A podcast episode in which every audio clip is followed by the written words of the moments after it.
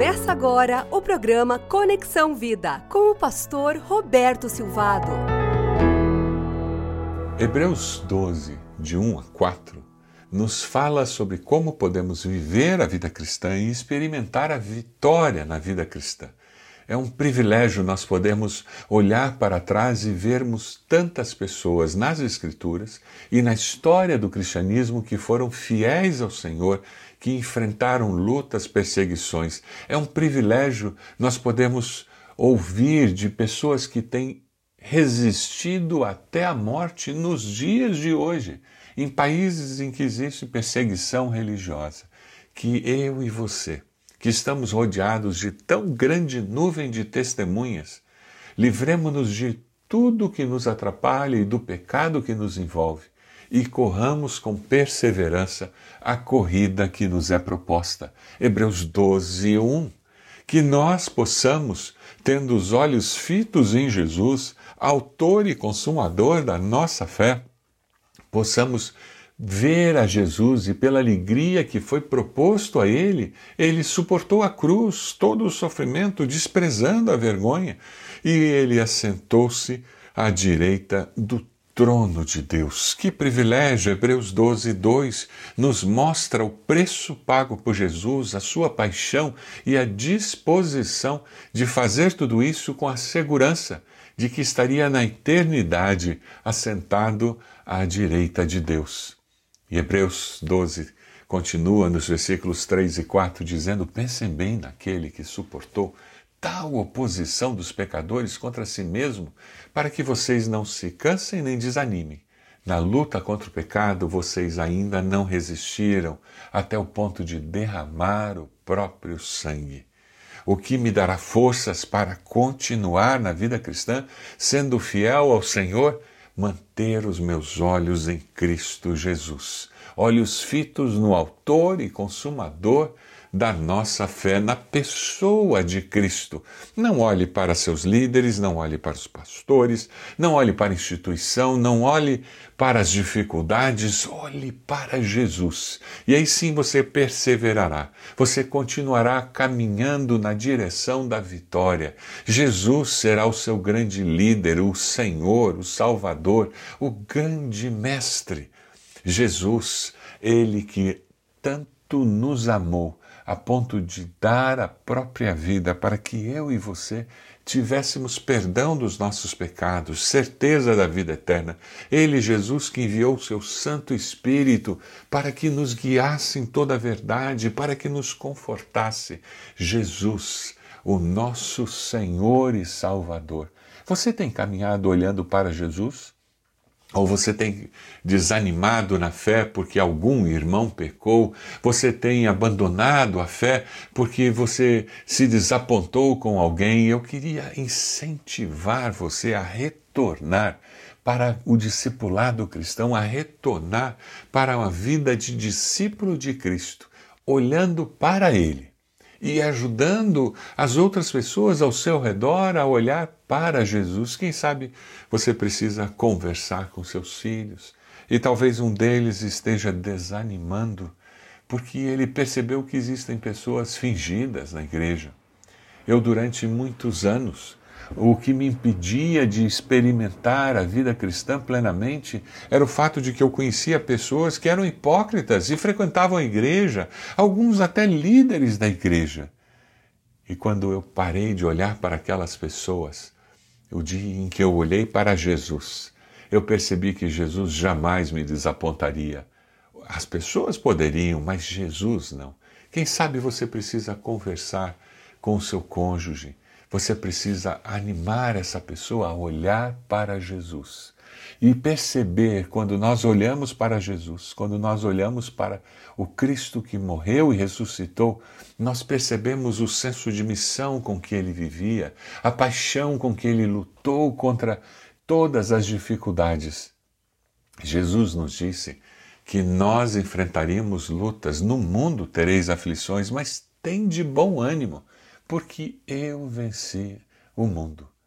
Uma outra maneira de falar a mesma coisa, Lucas 9, 23 nos diz: Jesus dizia a todos: Se alguém quiser acompanhar-me, negue-se a si mesmo, tome diariamente a sua cruz e siga-me, pois quem quiser salvar a sua vida a perderá.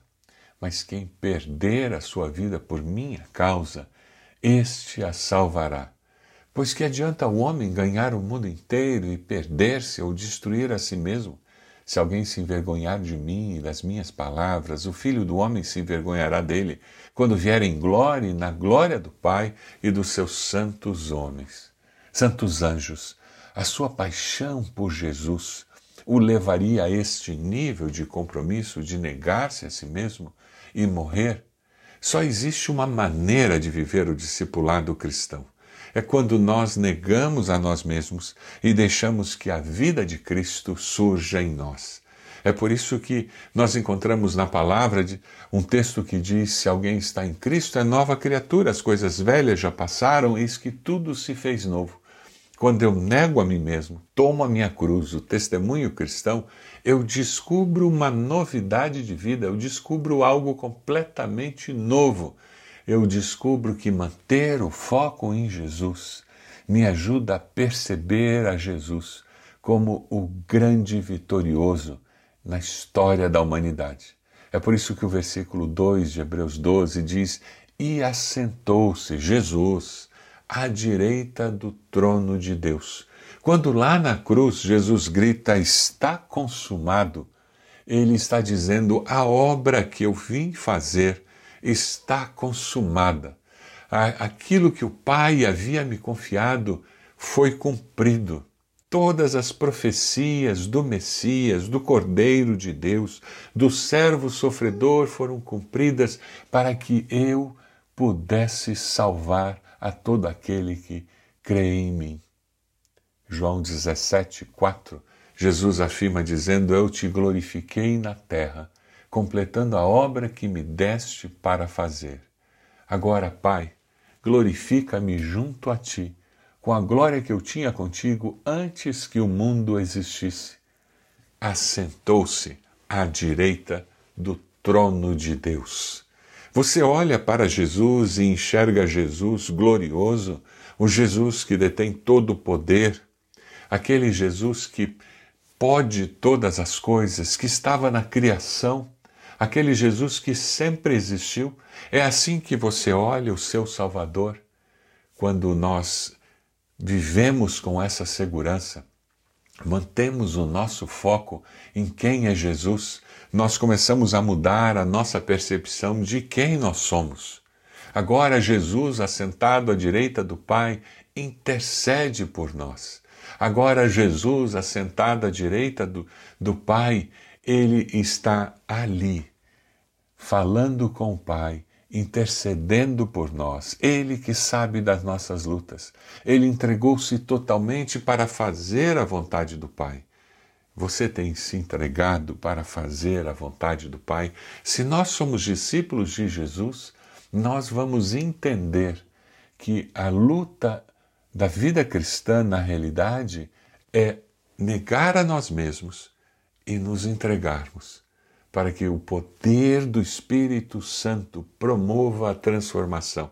E nós possamos experimentar o que o apóstolo Paulo fala em Filipenses 2,5: seja a atitude de vocês a mesma de Cristo Jesus. É assim que você vive a vida cristã?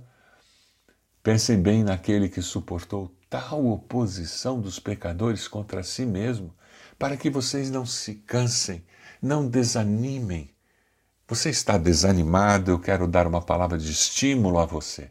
Vamos, levante-se, cumpra o propósito de Deus. Não interessa quantas marcas a vida tem deixado, não interessa quantas lutas você teve que enfrentar, não interessa quantos sonhos você não conseguiu atingir.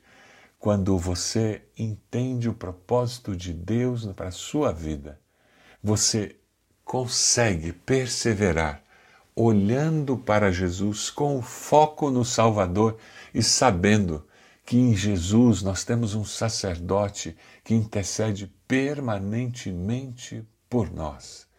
Ele é capaz de salvar definitivamente aqueles que por meio dele aproximam-se de Deus, pois ele vive sempre para interceder por eles. Hebreus 7, versículo 25, nos diz: Ele, Jesus, é capaz de salvar definitivamente aqueles que por meio deles aproximam-se de Deus. Você está se aproximando de Deus através de Cristo Jesus. Você arrependeu-se dos seus pecados e confessou Jesus como Senhor e Salvador. Ele é capaz de salvar, pois ele vive sempre para interceder por eles. Nesse momento, Jesus está intercedendo por você junto ao Pai. As suas preces estão sendo colocadas diante de Deus. Você vive com essa segurança? Você tem certeza de que Jesus intercede por você?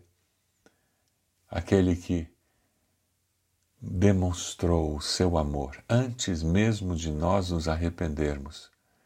Ele está interessado em que você viva com essa segurança a segurança de que Jesus intercede por você. Deus amado, muito obrigado por afirmar verdades eternas, por nos ajudar a saber o que acontece na eternidade e que coisa incrível nós vivermos com essa segurança de que o nosso Senhor e Salvador Jesus está sentado à direita do Senhor. Nós damos graças porque Ele detém todo o poder no céu e na terra. Nós te damos graças porque Ele prometeu que estaria conosco todos os dias. Deus, nós agradecemos ao Senhor, porque o Senhor abre as cortinas da eternidade para que nós possamos saber de coisas que acontecem aí. Sabermos que Jesus, assentado à direita do seu trono, intercede dioturnamente por nós. Louvado seja o nome do Senhor. Nós agradecemos, nós rendemos graças ao Senhor e nós fazemos isso no nome do nosso amado Salvador, Cristo Jesus. Amém. Deus abençoe sua vida, Deus abençoe sua família. Jesus intercede pela sua família. Deus abençoe sua igreja. Jesus está intercedendo pelos irmãos da sua igreja, por aquele, aquela família abençoada que você possa levar essa mensagem eterna para alguém no dia de hoje, animando o seu coração. Você acompanhou o programa Conexão Vida. Acesse bacacheri.org e conheça um pouco mais da IBB, uma igreja viva.